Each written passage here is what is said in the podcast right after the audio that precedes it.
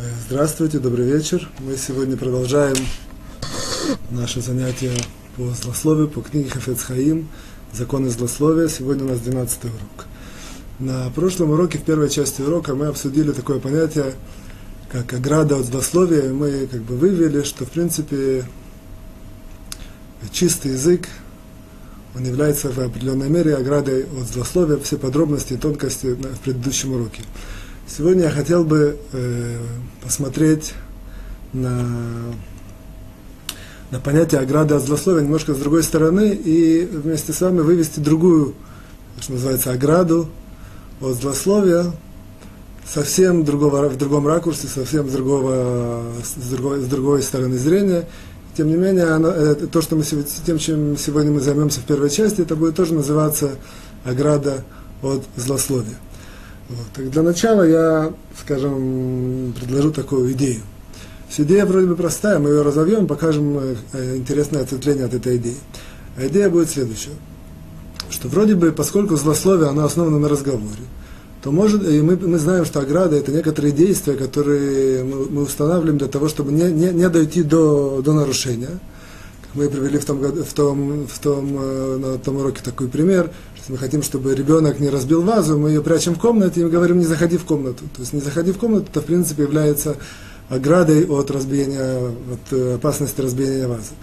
То же самое можно было так предложить, такую идею, что вроде бы молчание, если человек молчит, он приучит себя молчать, то это, по идее, должно быть э, ограда от злословия. То есть человек молчит, не говорит. Соответственно, тем, тем более, если он не говорит вообще, так тем более он не говорит, э, не, не нарушит запрет злословия. Вот. Оказывается, что эта идея не новая. И эта идея действительно э, спросили Хафицхайма. Хафицхайма спросили, что вроде бы, вот он так много пишет о злословии, есть простой, простой путь, простой прием. Человек становится молчуном, и тем самым он э, гарантирует в каком-то, в каком-то степени, что он не, не, не провалится от злословия. И, более того, аргументировали это тем, что есть в Талмуде такие строки, что в чем искусство человека в этом мире, чтобы он поставил себя как, э, как э, немой искусство человека в этом мире, чтобы он мог поставить себя как немой. Вроде бы как бы Тура нас требует такого высокого, на, на, на самом высоком уровне, если человек будет немой, не будет говорить, это, это, это очень большой высокий, высокий духовный уровень, тем более он не, не так предложили Хафицхайму, тем более он не провалится от злословия. На что Хафицхайм ответил очень интересно. Хафицхайм ответил, если мы обратим внимание на эту фразу, написано, иску, в чем искусство человека. То есть быть немым, не разговаривать, быть молчуном, это не просто так, человек закрывает рот и все. Все это целое искусство. Вот давайте мы сегодня разберем, в чем же идея этого искусства и как действительно через, через это мы можем построить, построить э, ограду от злословия. Немножко два таких я покажу вам э, примера из наших мудрецов, почему это действительно является искусством, а не, что это не так просто. Вот. А, а в принципе, как бы две, эти, два, два, две эти идеи следующие. Первый есть такой мидраж. Мидраж говорит, что два человека поспорили перед царем, что, что лучше, быть разговорчивым или быть молчуном. Каждый из них, э, царь ему дал э, трибуну, чтобы он это мог доказать. Человек, который э, выступал за пользу языка, он начал приводить аргументы, говорил, что что язык это очень важно, что языком можно передать мысли, языком можно советовать, языком че люди общаются и так далее, так далее, так далее. Закончил, теперь вошел на трибуну Молчун, тот, тот который выступал за пользу э, молчания, вот, и тоже начал как бы это самое, с таким э, красноречиво убеждать, что в чем польза молчания. Вот. Тогда первый, первый спорщик, то есть, который выступал за разговор, он поднялся на трибуну и дал ему пощечину все опешили, и, и царь спросил, что это такое, почему ты дал э, пощечину? А он ответил таким, следующим образом. Он сказал, почему он использует мое оружие, чтобы, чтобы, чтобы, чтобы отвоевать свою сторону. То есть, в принципе, разговор это мое оружие, он выступает за молчание. Почему же он, э, почему же, пусть, пусть он молчанием докажет, что молчание это лучше. Такое примерно приводят мудрецы, в есть, в есть ответвление более глубокое. Однако нам важно увидеть, мы видим отсюда, что что, в принципе, всегда, всегда молчать это, это не очень практично. То есть мы видим, что есть ситуации, когда человек вынужден говорить. Невозможно человеку поставить такую, перевести в такую, э, как сказать, уровень молчания.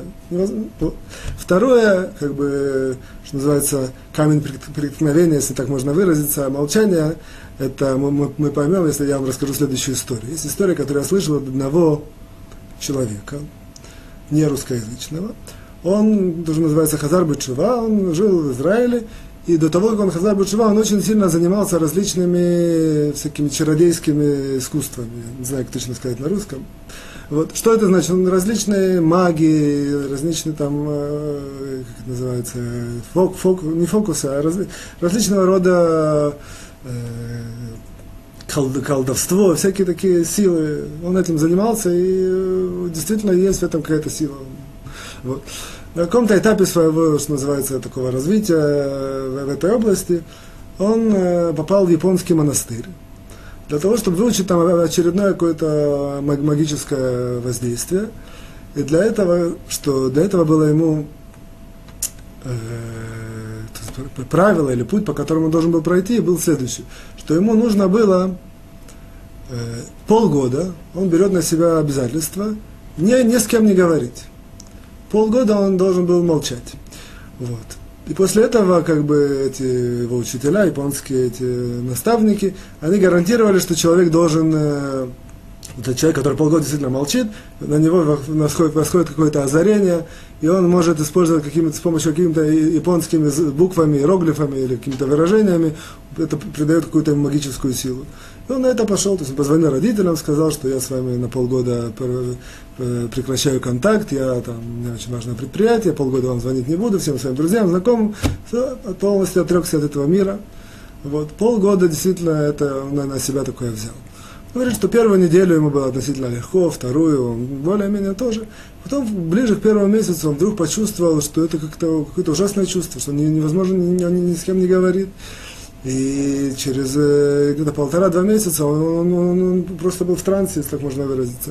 И бо, еще больше, ближе к трем месяцам, он уже в полном смысле слова лез на стенки и кричал, он не мог, э, потому что он не мог э, выразить себя, не мог говорить словами. То есть, в принципе, глубокое понимание этого мы когда-то учили, можем объяснить, однако это не, как бы, я не хочу уходить в сторону. Важно, важно тот, тот факт, что, что отсюда мы видим, что не говорить это не только непрактично, это и невозможно. То есть, в принципе, это мы видим, что как бы, длинный срок, полгода, это действительно, может быть, можно сказать, что это невозможно, в принципе невозможно.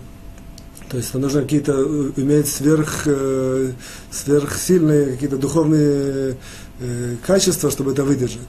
Вот. Однако на, на более приземленном или низком уровне даже молчать немножко, даже молчать, допустим, какой-то непродолжительный промежуток времени, это тоже очень тяжело. То есть это, в принципе, то есть если полгода это, можно сказать, невозможно, то даже промолчать день, это, очень-очень тяжело. Мы видим, что молчать есть два, два камня преткновения основных. Это, в принципе, очень тяжело. И, и, и второе, что это непрактично. Иногда человек вынужден говорить, иногда, если он будет говорить, он, что называется, получит пощечину, как в нашем этом истории из, из Митраша, потому что он не, не, себя не выражает, себя не объясняет, и, поскольку весь мир тут э, основан на разговоре, мы учили в тех уроках, в начале уроков наших, что человек разговором управляет, и очень много других э, полезных, э, как сказать, полезной силы языка, поэтому человек в первую очередь, он, он не может это труд, тяжело, очень трудно. И второе, и второе, это, опять же, подчеркну, непрактично. И тем не менее, есть ситуации, в которых, это мы сейчас перейдем более, более к нашей теме, есть ситуации, в которых действительно, если человек будет, примет на себя и будет знать тонкость этих ситуаций и даже секрет этих ситуаций, и будет молчать в этих ситуациях, действительно есть определенного рода э, как сказать, гарантия или какой-то успех больше не провалиться в злословие, и таким образом он как бы себе ставит ограду от злословия. То есть опять делаю резюме и подчеркиваю. В принципе, мы хотим поставить ограду от злословия, основанную на молчании. Но мы, как мы видим, что в простой своей форме молчать это непрактично и тяжело. И тем не менее мы сейчас, сейчас хотим найти такие ключи и ситуации, в которых действительно это да, можно, это практично, это очень нужно, это важно, и это действительно таким образом можно оградиться от злословия. Вот. Для того, чтобы это построить, эту, конечно, называется, ограду, нам нужно два основных положения, два основных положения определить. Первое это следующее, что мудрецы нам говорят, приводят Маораль в есть такая книга «Нетивот Олам», «Тропинки жизни», там он приводит разные понятия, в частности, есть тропинка языка. Он приводит, что язык – это единственный у человека, как известно, есть много органов, есть э, 248, может, э, основных, есть, э, они идут параллельно заповедям, э, повелительным заповедям, которые есть. Однако есть, э, может, медики найдут какие-то ответвления, а 248 основных. В любом случае, что бы это ни было, то все органы человека делятся на активные и пассивные. То есть активные это которые человек сам их запускает для того, чтобы они действовали. Пассивные это которые они, они, они действуют не, не, не, не, не того, человек хочет или нет. Например, человек, там какое-то э, крово, крово, кровообращение, оно не зависит от человека, он хочет, не хочет, но оно действует. То есть, человек покушал, пищеварение его начинает действовать, это не из-за того, что он его, он его запустил, того, что это как бы, такая, такова природа человека.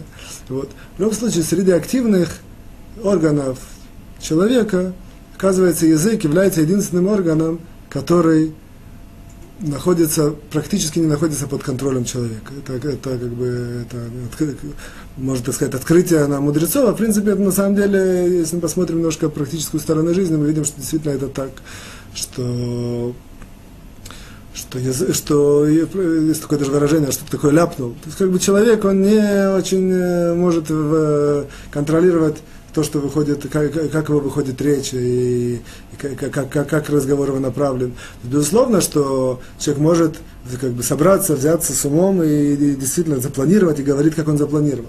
Однако в обычной повседневной простой жизни язык это единственный орган, который, который из активных органов, который работает без э, какого-то э, такого контроля. То есть у него есть более-менее автономия делать, делать, делать, что он хочет. Вот. Теперь немножко продвинемся, что оказывается, что когда тем не менее, тем не менее, когда мы говорим, невозможно сказать, что это абсолютно обособленный орган. Все равно и определенный контроль мозговой деятельности, он влияет на речь. Вот. Теперь, предположим, э, как бы сделаем такую экстремальную ситуацию, что человек начнет э, полностью отключит вот этот свой источник контроля, что будет в этом случае? Оказывается, говорят нам мудрецы, в этом случае, если человек полностью отключает э, источник контроля, в, в, в, в этой ситуации происходит следующее. Происходит, что человек начинает все, что у него как бы внутренняя система, в чем она наполнена, она начинает, а, что называется, как, как компьютер, начинает обнуляться, разряжаться. То есть все как бы выходит. Это, допустим, мы выклю, э, перекрыли какую-то систему, и все, что у нее было, оно, вдруг, оно как бы вытекает. Вот. В этом случае, если человек полностью перекроет свой мозговой контроль. Вот. То же самое поэтому, в принципе, основная как бы, проблема, когда человек, э, когда человек говорит какие-то, э, я в данном случае говорю более глобально, не только о злословии, какие-то гадости или какие-то плохие вещи, какие-то, все, что у него, э, всю свою внутреннюю начинку, когда он это выводит полностью вовнутрь, в, том, в, той, в той ситуации, когда перекрывается полностью его мозговой контроль. Это первое основоположение. И второе, и потом мы их соединим два вместе. Второе основоположение нам мудрецы в трактате Эрувин говорят, что такое выражение, что человек познается по трем вещам. На иврите это выражает, это, это я вам скажу сначала на языке Талмуда, на иврите, в принципе, что это есть определенное созвучие. Вот. Бекисо, бекосо, бекаасо. То есть это три очень похожих понятия, однако что это, как по-русски это значит, тоже можно такую немножко по карману, по стакану и по гневу. Это три определенных э, как бы, ситуации или прототипа ситуации, которые очень э, как бы, сильно, э, по ним человек познается. Грубо говоря, это, это, это слова Талмуда. Если немножко углубиться в это, что значит человек познается? В принципе, то, что мы видим человека внешне, его не нужно как бы, очень много познавать. Это мы видим, видим его действия, видим как его какие-то поступки, видим даже какие-то его слова. Когда мы говорим о понятии познается, то, в принципе, речь идет о том, что узнается то, что до этого было неизвестно. Это, грубо говоря, внутренняя начинка человека, его, его качество, его какие-то внутренние проявления, его какие-то внутренние мысли. Все это познается в основном по этим трем, трем ситуациям. Давайте немножко разберем эти три ситуации, если мы их э, углубимся, то мы увидим, в принципе, я, я это сейчас скажу вам на русском, однако, наверное, как бы очень много, есть такое понятие анализ, который делают мудрецы, зная, зная слова еврейские. Оказывается, что все эти три слова, косо, кисо и каосо, у них есть э, особенность, что они состоят из, из букв каф в самых. В каф в самых это как бы корень выражает закрыть, покрыть. И разных букв косо это идет с вав, буква вав, кисос юд и каосос айн. Вот оказывается, что когда закрываете, как бы, грубо говоря, эти три буквы, то человек очень сильно себя выражает. Эти три буквы на, на глубоком э, понимании означают определенного рода мыслительную деятельность человека. То есть интеллект его, или его разум, или какие-то еще проявления. Вот. Поэтому получается так, что в принципе эти три ситуации, карман, стакан и гнев, кисо, косо и косо, они закрывают, э, как бы выключают умственную деятельность человека, каждый на своем уровне. И, и как результат этого, что происходит? Происходит, что, как мы сказали в первом основоположении, человека все, что у него, все накип, все, что у него есть, оно выходит снаружи, и все это могут видеть. Вот. В принципе, если мы это немножко посмотрим э, из жизни, мы это увидим, что действительно это так. Например, э, гнев. Например, известно, что гнев, но он, он отключает мыслительную деятельность человека. То человек, когда гневится, то он абсолютно не управляет своими эмоциями, своими желаниями, своими побуждениями, своими стремлениями. Все, когда он гневается, он весь в гневе, и это все, это все что его ведет. Оказывается, что в, в, этой ситуации что происходит? Отключается мозговой контроль, и язык вы, вы, вы, выдает все что, все, что у него накипело, всю грязь, все, весь налет, все это выходит снаружи. Поэтому известно, что когда человек э, гневится, как правило, то он может такие, сказать какие-то такие обидные вещи по, по отношению к другому человеку, что потом он всю жизнь может не простить. Или там человек 20 лет были хорошие друзья, и вдруг создалась ситуация очень большого гнева, и все, оказалось, что у каждого против другого были определенные э, какие-то... Э, то, то, что это было закрыто и не видно, пока этот гнев это не раскрыл. То же самое э, кисо, то есть это стакан, в данном случае имеется аллегория, имеется в виду понятие э, э, вино. Человек, который пьет вино, пьян, пьянеет, или какой-то алкоголь другой, опять же, закрывается его мыслительная деятельность на, э, как по, по природе вещей, по природе алкоголя. Она закрывает мыслительную деятельность, и опять человек начинает выдавать все, что у него на, на, накипело. Как мы знаем, что человек начинает э, говорить всякие вещи, пьяные, пьян, пьяные вещи, пьяные люди, они говорят всякие вещи, всякую... Вам кажется, что это всякая несумбурица, всякая ерунда, а на самом деле в глубоком, кто, кто понимает, может видеть из этого, может профильтровать и увидеть много, что у человека на уме, что у человека какие качества и так далее. Такой простой пример приведу. Есть такое распространенное выражение, человек, который как бы сильно пьяный, он вдруг начинает говорить такое, ты меня уважаешь. Ну, одна из таких известных э, выражений, ты меня уважаешь, то есть что за этим кроется? Оказывается, что в принципе у простого человека есть очень большая тяга, большая, большая страсть к уважению. Однако э, многие люди это прячут, ну, почти все люди это прячут в различных формах. То есть есть э, это больше прячет, меньше прячет, в каких-то ситуациях проявляют, в каких-то не проявляет. Оказывается, когда, когда человек полностью отключается мозговой контроль, то все это выходит снаружи. Оказывается, что вот это основная его, э, основная как бы человеческая тяга к уважению, к почете, к славе, она вдруг выходит снаружи, человек начинает вдруг говорить, ты меня уважаешь, то все там проявляется. Вот третья ситуация – это карман. Карман – это прототип, это, это выражение э, денежных вопросов. Есть, как правило, тоже в, ден, в денежных вопросах, когда человек э, есть какие-то денежные страсть, денежная страсть, когда они какие-то денежные проблемы, денежные, денежные какие-то неурядицы или какие-то денежные, э, как бы сказать, даже, а, а даже обычные деловые какие-то вещи между людьми, которые касаются денег, в этой ситуации вдруг человек начинает говорить совершенно по-другому. Пока были хорошие люди, все нормально, улыбались, как только такое даже понятие, выражение, как только дошло до денег, все, каждый открыл, что на самом деле, и как, почему это так. Потому что, опять же, когда человек, поскольку это одна из основных страстей, человека это денежная, это страсть к деньгам, страсть к наживе, капиталу, к имуществу, то в тот момент, когда человек э, полностью, полностью погружен в эту страсть, у него опять же отключается мозговой контроль, и все полностью весь он находится в этой страсти. Вот теперь попробуем соединить все это вместе и, и сделаем вывод, который нам важен. А именно, то есть первое положение мы сказали, что язык это наименее контролируемый э, орган из активных органов человека. Также мы сказали, что если контроль-то полностью отключается, то, то язык начинает э, выдавать различные, все, что у человека на уме, на, в сердце, все, что накопилось. Вот. И мы, мы, мы знаем, что есть три, три прототипа основных, э, которые вот этот отключают мозговой контроль и приводят к этому выходу всего этого наружу. А это именно карман, стакан и гнев. То есть, опять же, мы объяснили, что это значит. Вот. Сюда мы видим, что в этих трех ситуациях человек, он открыт, чтобы сделать, грубо говоря, всяким гадостям, гнусностям, плохим вещам с точки зрения разговора языка. И это реальность и практика, безусловно, доказывает и показывает. Вот. Поэтому в данном случае не, не речь идет не, не про злословие именно, а про в целом. Вот.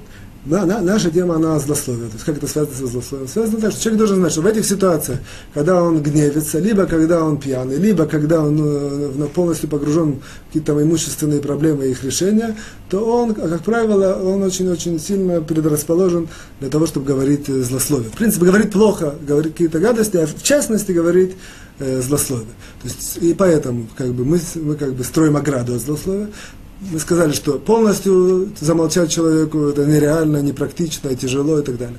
Однако человек должен знать, что в этих ситуациях, если он как бы зная, зная, что такие ситуации приближаются, закроет свой э, как бы, полностью станет молчаном, однако молчаном именно в этих ситуациях. То есть быть молчаном день тяжело, однако быть молчаном 10 минут не так тяжело. Человек знает, что сейчас он там что-то кто-то разгневен, он закрывает рот. Оказывается, что кроме всего прочего, оно решит ему, оно решит, оно позволит ему решить самые проблемы этого гнева и его последствий. Или то же самое, он, она, он, даже если он вынужден быть пьяным, это очень часто для Пурима, это имеет э, место. Вот. Ну, допустим, он пьяный на какой-то вечеринке. Однако, если он знает, если он мысленно постарается закрыть рот, ничего не говорит, то это его спасет от различных э, нарушений языка, в частности, от, э, от злословия. В то же время, и то же самое, когда он решает какие-то имущественные проблемы, если можно поменьше, поменьше говорить, побольше молчать, это, это, это ему как бы лучше, и он не, тогда с меньшей вероятностью провалится в вопросах злословия. Вот. Однако вы можете возразить, и это будет правда, правильно, что в этих экстремальных ситуациях вся суть их в том, что все, если отключается мозговая деятельность, то как же может человек, э, для того, чтобы молчать, Откуда идет молчание? Молчание это решение не спонтанное, это решение, которое идет тоже из, из, мозговой, из, мозгового, из, из мозгового центра. Если мы сказали, что мозг отключается, вся его мыслительная деятельность отключается, как же он может себе передать такой как бы, импульс или такое повеление самому себе молчать? То есть это не очень реально. Верно, действительно это так. Однако, поэтому действительно эта, эта ограда, она больше, больше теоретическая, чем практическая.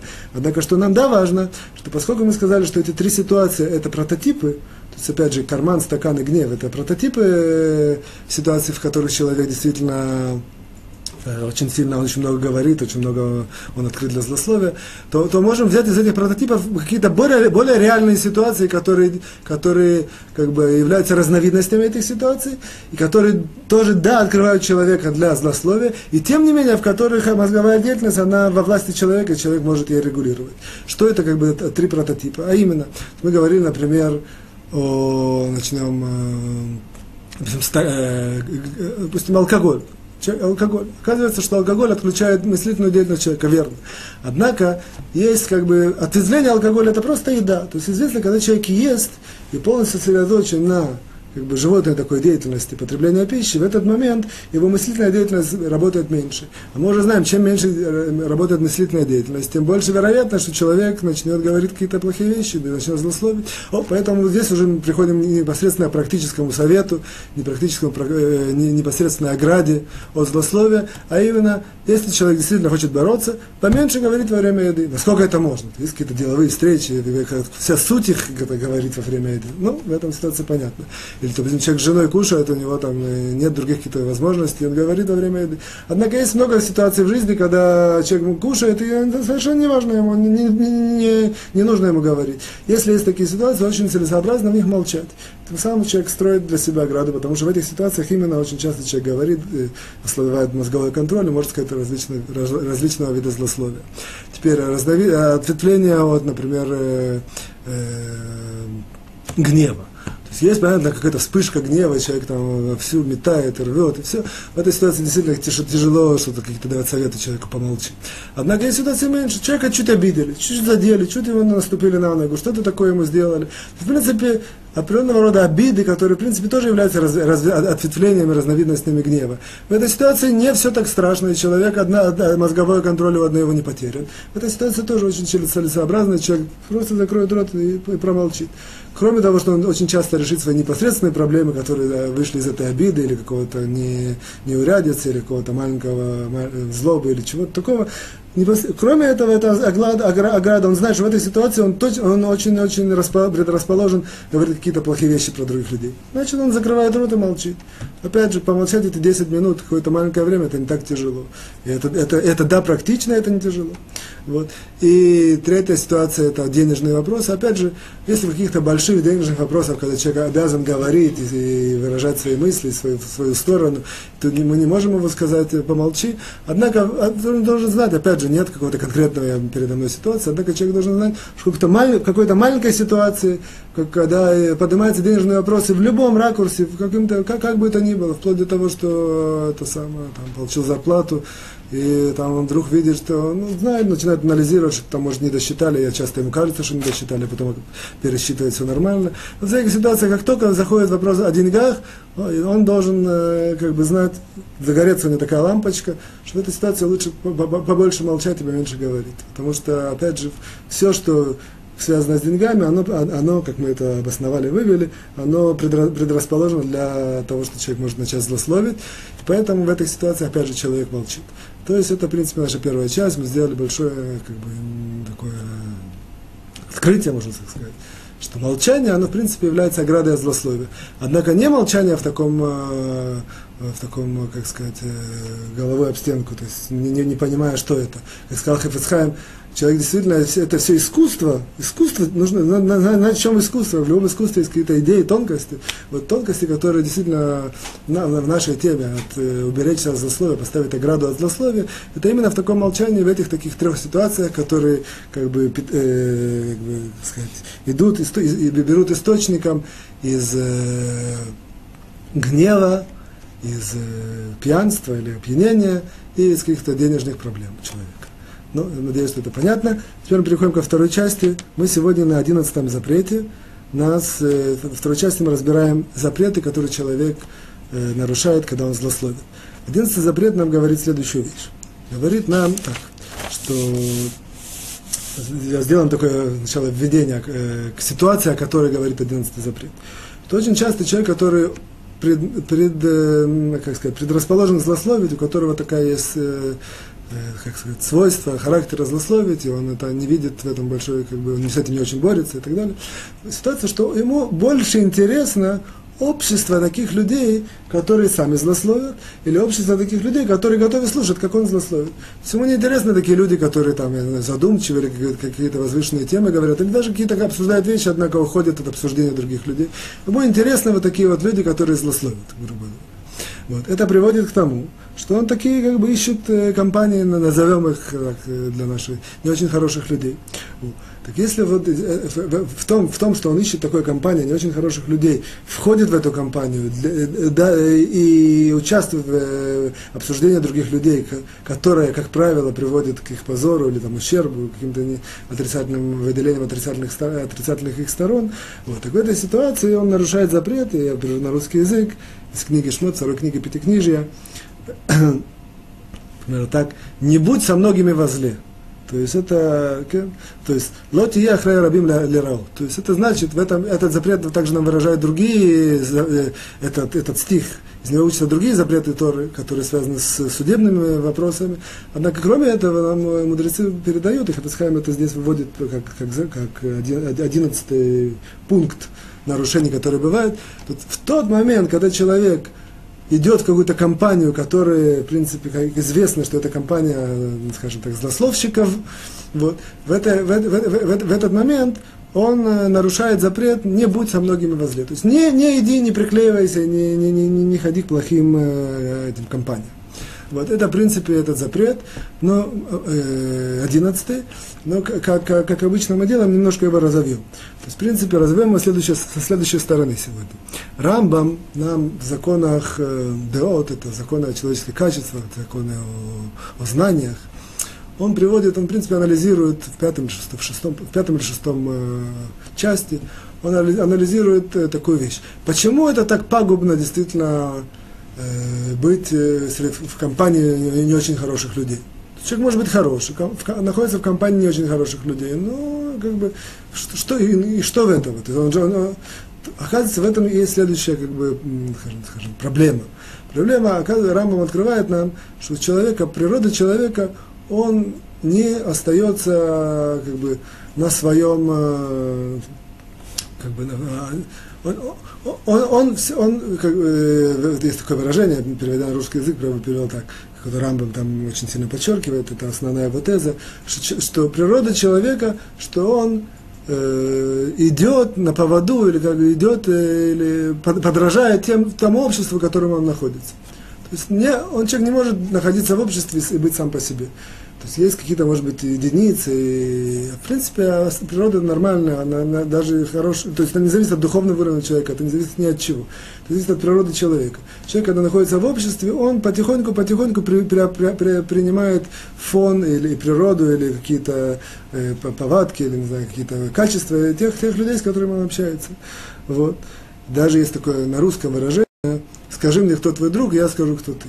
Это, в принципе, выражение, оно есть в трактате Бабыкама на, на 92, на 92 странице очень много такого рода выражений приводится, которые, как мы знаем на русском языке, какие-то пословицы и поговорки.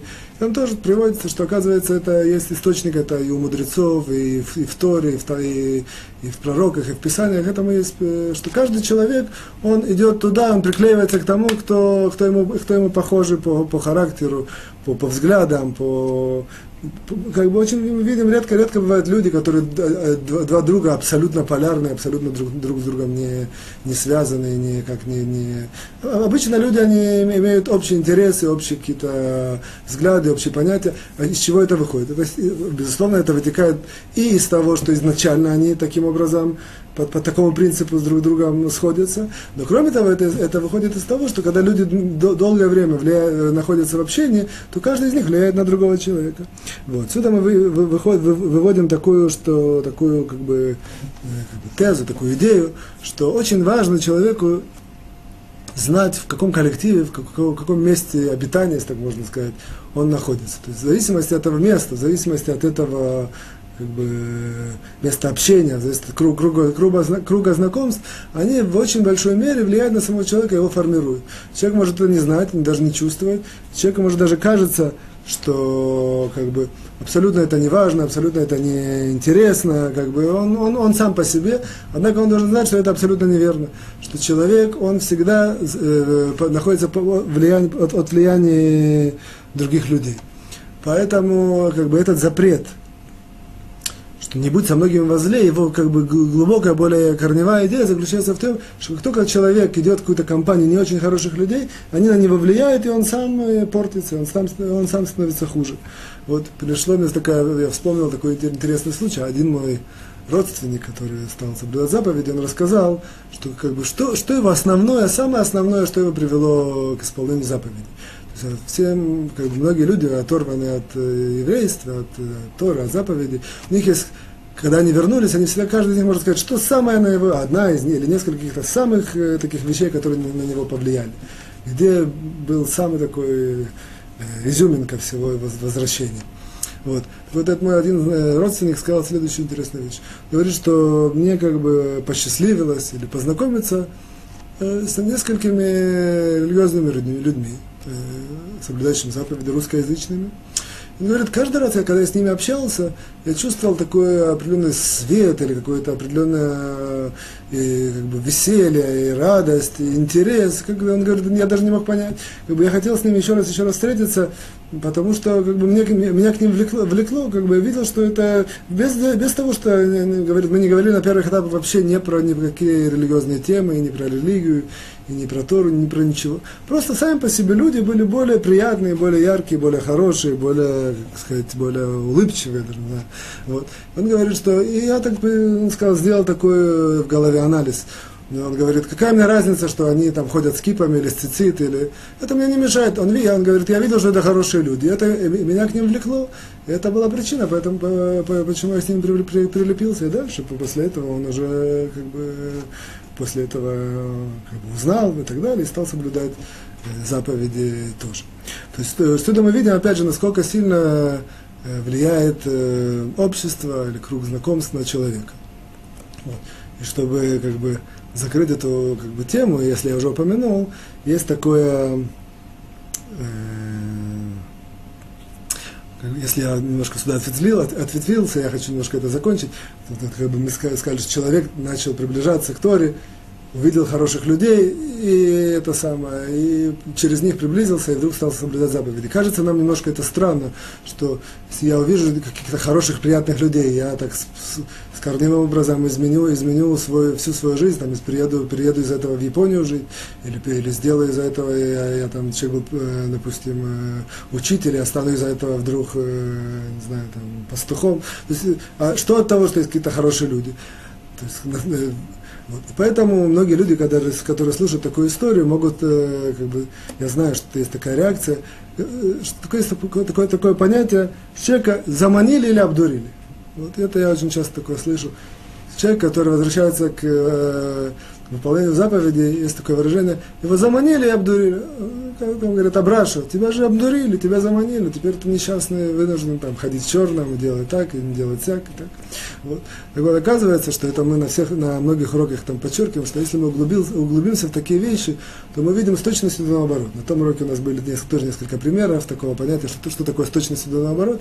Мы увидим, что на самом деле не его обдурили и заманили, а, а на самом деле тех, кто еще не вернулись, их обдурили и заманили. Что я имею в виду? Я надеюсь, никого не обидит. Это просто я вам ставлю просто факты. Вы, вы увидите это. Факты неизвестны всем, с фактами невозможно спорить. Как известно, 3-4 поколения назад все наши дедушки, бабушки, прабабушки, или там у кого-то еще чуть больше, они все были, выполняли Тору и заповеди. Вот. И вдруг произошла такая ситуация, что они прекратили. Ну, опять же, мы говорим про какую-то большую э, часть нашего русского еврейства. Что произошло?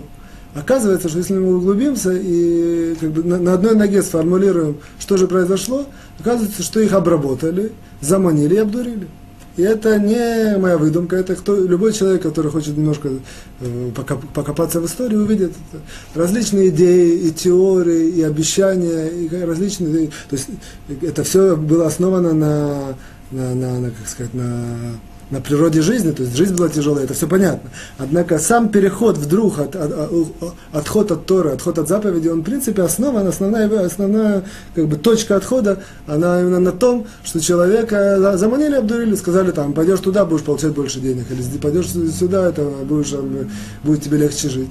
И действительно, многие люди на это поддались. И потом они увидели, как это, что это был все обман. Если, если, если мы сейчас говорим, что вся эта коммунистическая система и вся это обман. Соответственно, вся, все, все, все их лозунги, все, все, все, все, все, все на, на чем оно было построено, это тоже обман. В принципе, чем оторвали наших прадедушек и прабабушек от еврейства? Именно этими коммунистическими идеями, которые, если они сегодня обман, то эти идеи обман. В любом случае, получается, что наших прадедушек и прабабушек их обдурили и заманили. После этого понятно, что по природе вещей наши дедушки, родители и так далее, до, до нас, они уже идут по... Нет, нет, нет большого выбора, их так воспитывали. То есть видим, что мы, если немножко глубже посмотрим в корень вещей, мы видим, что это на самом деле не, не, не Абрашу обдурили и заманили, а наоборот, тот, кто еще не удостоился как бы, выполнять заповеди, это его немножко, не его самого, а его, из, из, по его корням их заманили обдурили, он теперь вынужден продолжать их действия, которые были у них. В любом случае, это наш, я немножко отошел в сторону, однако наш, наш основной запрет, который мы сегодня изучили, одиннадцатый запрет, он заключается в том, что человек, который злословит, он по природе вещей тянется к, к, к компанию злословщиков, и это приводит к тому, что он, в принципе, тянется к компаниям злых, злых нехороших, очень, не очень хороших людей, и это, это, это, это запрет Торы, не будь со многими возле. Переходим к третьей части, мы сейчас на в третьем э, параграфе, на втором пункте.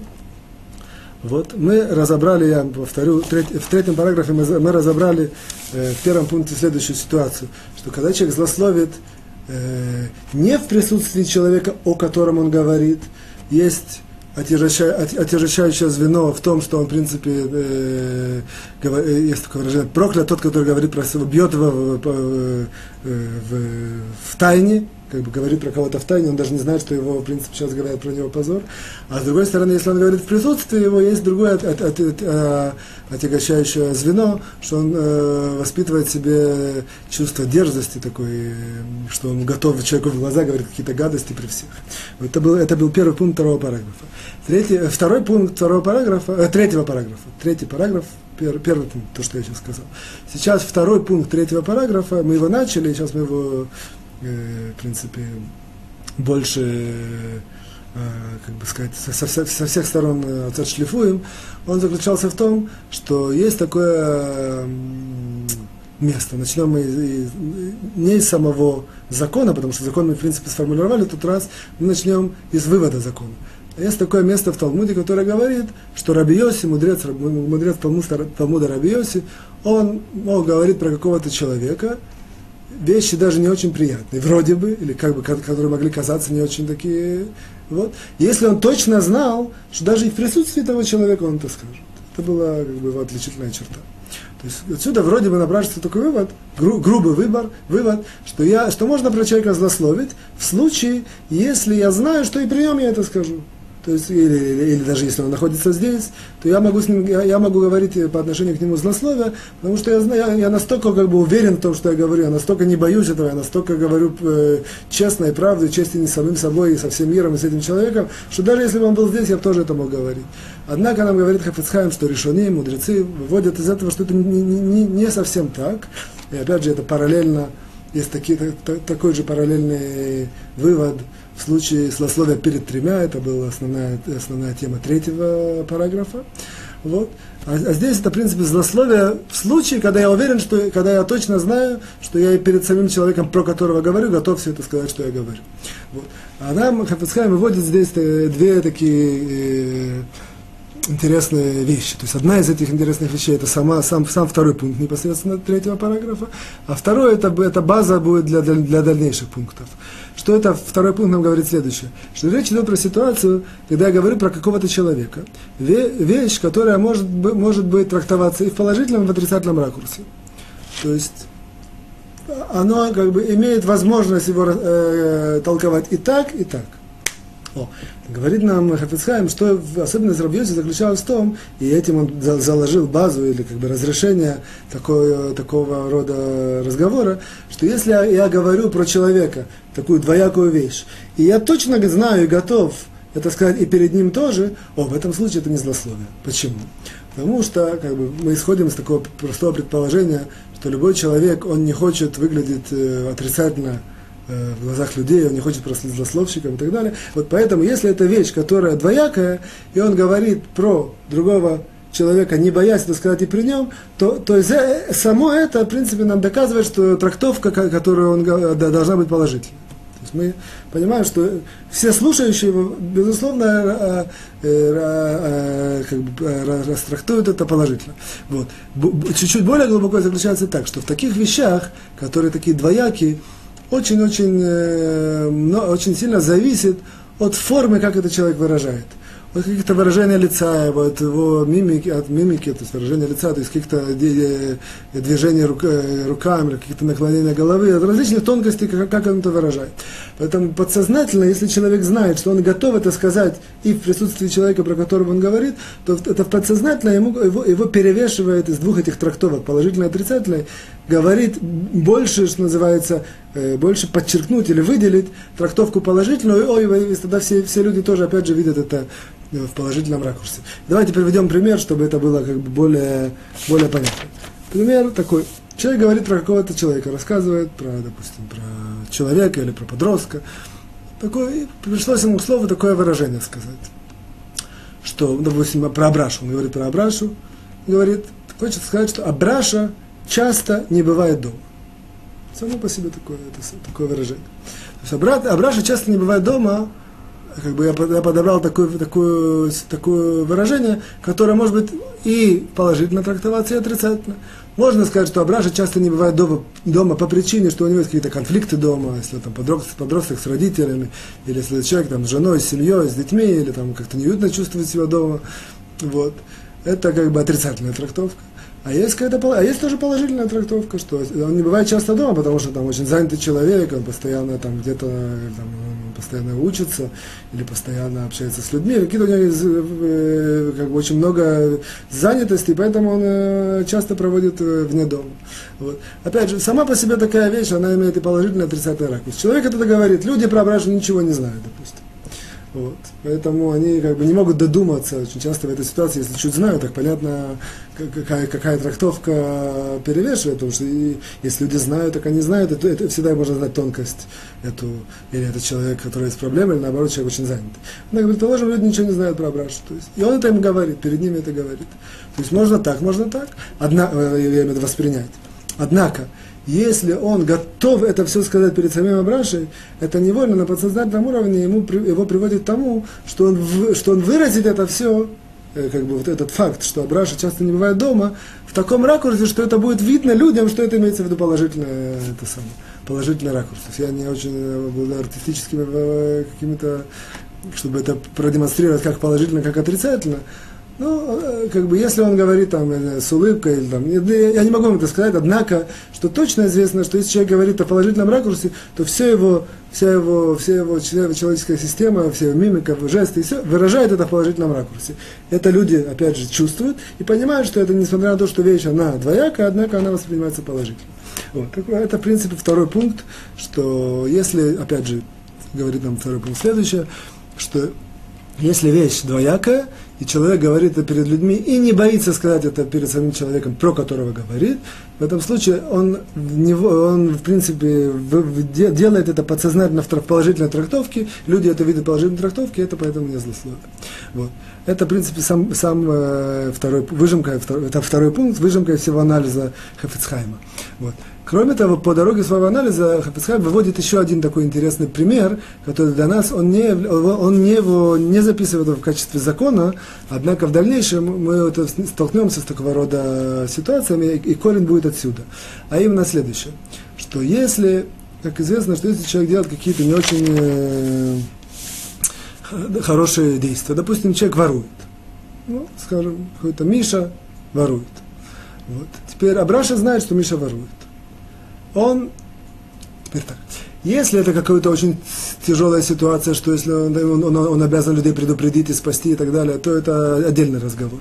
В данной ситуации это как-то все так тонко получается, что его помощь, она не очень прямая, она будет более косвенная. То есть он, в принципе, он, он людей этим, если он расскажет, что Миша ворует, он этим людей не, не прям уж спасает или там как, э, э от, от какой-то гибели, от смерти и все. Однако он, он ему помогает, в каком-то, в каком-то смысле он может помочь, если он это откроет. Вот. Так в этой ситуации, не, не, не, тем не менее, не всегда это можно сказать. Почему? Дальше будет учить целый будет параграф более подробно. Однако это зависит. Если, в принципе, вся его цель э, э, рассказать людям о том, что Миша ворует, это чтобы их спасти от ущерба и чтобы их предупредить. В этой ситуации это действительно, если точно-точно вся его цель э, такая, то это можно, и даже это, это очень, э, как сказать, э, поощряется. Однако, если замешаны у него какие-то личные интересы, если он что-то имеет против Миши, и он нашел такую возможность против него отыграться и всем рассказать, и таким образом это ему, это по Мише ударит, или там, люди будут от нему, от нему отрицательно относиться, несмотря на то, что это правда. Вот. Если это его цель, то несмотря на то, что он, в принципе, как бы обличает это, как будто он хочет помочь людям и их спасти, однако мы знаем, что это основная цель его это не, не помощь людям, однако а свести счеты с этим Мишей, в этой ситуации ему запрещено это говорить, это будет злословие. Вот так вот, оказывается, как мы можем это знать? Как мы можем знать, Абраша рассказывает всем, что Миша ворует, то, что он это знает. Как можем знать, что он имеет в виду, спасти людей или наоборот свести счеты с Мишей?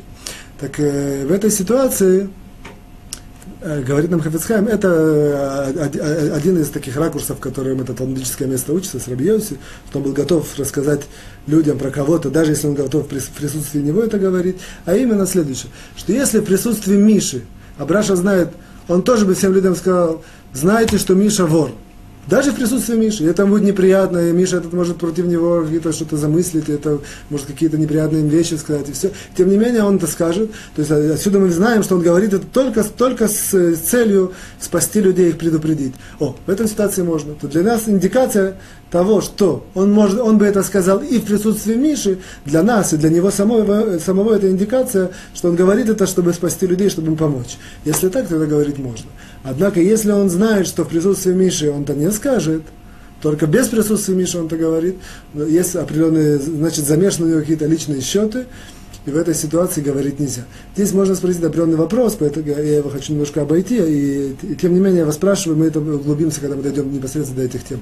Может, он просто боится. То есть, может, он это действительно хочет помочь людям, их спасти, и их предупредить, Однако он просто боится Мишу, и поэтому действительно в присутствии Миши он такое не скажет. Э, вот. Это немножко вопрос, который мы разберем, когда дойдем до этого. Переходим к третьему пункту. Третий пункт нам говорит э, следующую интересную вещь. Он говорит, что даже в, даже в том случае, так, третий пункт третьего параграфа, даже в том случае, если человек делает, э, говорит, говорит злословие, э, в шутку, или там дурачись, или делая какие-то без, без, с юмором, без какого-то намерения. Однако, из-за того, что, тем не менее, как бы результат это злословие, то это запрещено. Вроде бы э, большого новшества здесь нет, однако, тем не менее, Хафецхайм это выводит как, как, как, как, как, как, отдельный, как отдельный пункт, как отдельный закон. То есть, еще раз, если даже человек это говорит в шутку или с юмором про кого-то что-то, однако, если результат злословия, это делать нельзя, это запрещено. Вот. То есть, в принципе, это злословие запрещено. Мы это уже, в принципе, знаем на основе наших как бы, базовых положений, которые мы определяли. Мы говорили, что есть разговор, намерение и результат. Вот оказывается, что мы это говорили, что самое, самое, в принципе, самое основное это результат. Если результат это злословие, то это точно злословие. Нет никакого послабления в этом. Вот поэтому в нашей ситуации, поскольку, несмотря на то, что намерение, оно может быть не отрицательное, человек говорит это в шутку, вообще не намеревается никого опозорить или что-то плохое сказать. Однако, если результат это злословие, то это делать нельзя. То есть это, это, это запрет и это, и это, это злословие. Это, в принципе, основная идея здесь. Вот. Однако здесь я хочу сделать маленькое такое углубление. То есть, в принципе, нам Хафицхайм намеком показывает интересную вещь. Показывает, что очень часто причина злословия, она именно вот в таком, э, в таком рода как бы, проявления, в таком рода разговоры, которые называются шутки. Шутки и юмор. В принципе, шутки и юмор, они очень часто приводят к злословию. Вот. Здесь нужно, э, как бы на одной ноге, что называется, в двух словах я немножко углублюсь в эту тему, что почему и как это, от этого может, можно, можно уберечься. Чтобы это понять, что я свяжу это с тем, что мы сказали в начале урока, мы сказали, что человек познается по, как нам говорит трактат Рувин, карману, стакану и гневу. Так в, то, в том же трактате есть еще одно мнение, по одному мнению добавляется к этому по шуткам, по юмору. Оказывается, что это тоже в, этой ситуации очень сильно проявляется внутренняя начинка человека, и он очень сильно познается. Вот. Почему это так? Тут опять же на одной ноге. Оказывается, что, что шутки и юмор, то есть как это определить на уровне более глубоком, на уровне как, человеческой души, оказывается, что в, в, в этот момент происходит э, в, человеческом, в человеческой сфере две, две, две такие, а, в принципе, одна, одна, одна очень сильная вещь, происходит поляризация, я бы так сказал на русском языке, поляризация ценностей. В принципе, что человек э, как бы шутит или юмор? Он как бы он, он, он э, делает следующую вещь. Он очень сильно как бы как магнит. Только когда магнитом подводишь, он оп, может развести две вещи. Одно в другую, одно в одну сторону, другую в другую сторону. То же самое шутка. То есть процесс, который перед, предшествует шутке или юмору, он делает какие-то вещи, которые более как бы в данной ситуации, опять же, какие-то интересные, или даже не обязательно интересные, интересные, более какие-то, более, более насущные, более, которые людей берут за живое, он-то как бы двигает в одну сторону, а все остальное в другую сторону. В тот момент, когда, это, когда он такое сделал разделение, это, опять же, процесс предшествующей шутки. Вот. Сделал такое разделение, а в этой ситуации, опять же, мы, мы знаем, что в любой разговор он выходит из, это самое, из э, мозговой деятельности. Когда происходит такое разделение, то автоматически вот это, то, что он как бы отодвинул, оно как, бы, как магнит, оно спускается и выходит на, наружу, и такой эмоциональный у него происходит э, стряска, что называется. Это выходит наружу, и, и с этого выходит принципе, шутка или юмор. Вот. Получается, и поэтому человек этим познается. Получается, что, в принципе, нам нужно знать, э, как бы для нашей темы, что вот такие вот ситуации, шутки, юмор, сами по себе в них уже заложено. То есть Христиан нам не сказал, что запрещено шутить, действительно не запрещено. И, безусловно, и человек, который обладает чувством юмора, это больше положительная сторона, чем отрицательная. Однако нужно знать, что кроме того, кроме всего, как в любом э, ситуации есть как бы побочный эффект, вот побочный эффект юмора и шутки, это именно то, что через это может э, у человека выйти э, злословие. Поэтому человек знает, что если он говорит юмор и шутку, он должен себя немножко хочет писать, пожалуйста, однако должен знать, что немножко взять себя в руки и больше усилиться в этой ситуации от злословия. Вот. Я, там, если это пришлось уже к нам к теме, есть такая, я несколько раз упоминал, Рабин Ахман, из Бреслова, у него есть такое понятие, у него есть такие сипуры масиот, это такие сказки, которые он написал, они вроде такой сюжет, какие-то разбойники или какие-то интриги, или, а в принципе, а там заложены очень многие секреты Торы. Так вот, в одном месте он пишет очень важную вещь, что любая нация, она познается по шуткам. То есть, если хочешь понять суть нации, нужно понять ее, как бы, э, какие основные шутки, какие, какие, какая, какая тенденция, какой основной ее, э, как бы, фольклора, даже не знаю, как сказать. Вот. Если это, э, отсюда мы можем очень много подчеркнуть про любую нацию. То есть, опять же, если мы знаем, знаем. Если мы не знаем, хотим на одной ноге быстро узнать. Почему? Потому что, опять же, это нам поляризует ее ценности, и оно выделяет нам все основные ценности, которые, в принципе, выходят наружу через шутки. То, до сих пор третий пункт, переходим к четвертому пункту. Четвертый пункт нам говорит так. В принципе, я его разделяю на, на, на, на, на два закона. Первый закон говорит так, что до сих пор мы знаем, что когда мы говорим про, про злословие про человека, мы упоминаем его имя. Мы говорим, допустим, э, про, говорим про Абрашу, мы э, упоминаем его имя. Вот. Говорит нам Хафицхайм, даже если мы не упоминаем имя человека, но людям понятно его имя, понятно из контекста, о кого идет речь, это тоже злословие. То есть человек не может э, как бы, уйти от этого и как бы, себя сам, обмануть себя и других, что вроде бы я ни про кого не сказал, один парень или один человек. Однако, если мы все знаем, все понимают по контексту или по какому-то по смыслу, про кого идет речь, несмотря на то, что он не назвал имя, это, тем не менее, злословие, это, несмотря на то, что этот закон нам пришел здесь, это один из таких часто, частых законов в повседневной жизни. То есть, не знаю, что не все законы, которые Фацхайм нам говорит, не все они часто встречаются, Однако этот закон встречается часто. Что, опять же, подчеркиваю, что человек говорит про кого-то не явно, а какое-то, без не, не называя имя, но люди все это знают и понимают. Вот. Второй э, как бы, закон из этого пункта выходит, что иногда может человек сказать вещь, э, значит, он может, э, а, он может так сказать, что, в принципе, он не, это не, он не говорит злословие. Он говорит нечто, что из этого закручивается, прокручивается так, что выходит из этого злословия. В этой ситуации, если он не намеревался злословить, то мы, мы, как бы, ни один человек одна, не, не, не гарантирован, что он может что-то такое сказать, а потом это как-то может перейти и восприняться, и, и прокрутиться, и в это выйти злословие. В этой ситуации никто из нас не гарантирован. Однако, если он намеревался, так сказать, хитро, так закручено, что в конце концов это, это закрутится и выйдет из этого злословия, это тоже запрет, и это нельзя делать. То есть, опять же, речь идет, я подчеркиваю, на этом и заканчиваю, когда человек говорит нечто, что на само по себе не злословие, однако из этого выходит как клубок такой, распутывается и выходит злословие. Если он намеревался, что так, так он закомбинировал такую интригу, то это, в принципе, злословие, это делать нельзя. Это, это учится из очень интересного места в Талмуде, которое нам будет дальше центральное место всех дальнейших наших законов, однако это мы уже скажем разовьем в следующий раз. Я с вами прощаюсь, желаю всего хорошего, счастья, успехов, хорошего настроения. До свидания.